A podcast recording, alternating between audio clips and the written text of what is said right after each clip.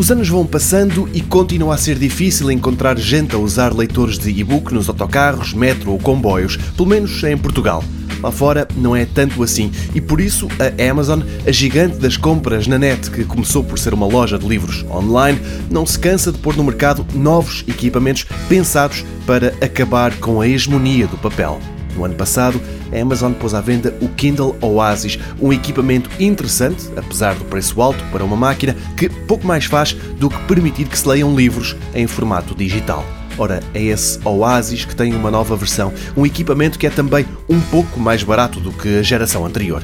Este é totalmente feito numa liga metálica e tem um ecrã, ou seja, uma página de 7 polegadas. Outra novidade: 10 anos após ter sido posto à venda o primeiro de todos os Kindle, este é o primeiro à prova de água. As idas à praia nas férias agradecem. Em termos de aspecto, não mudou muito face ao Oasis do ano passado. A principal novidade é mesmo o tamanho do ecrã, as 7 polegadas, que permitem mostrar mais 30% de texto do que na geração anterior. Ganha essa polegada em tamanho, mas também ganha em peso.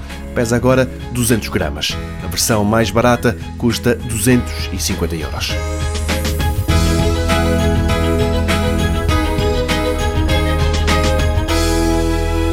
Mundo Digital, patrocinado pela Lisbon Game Conference e Isqueté.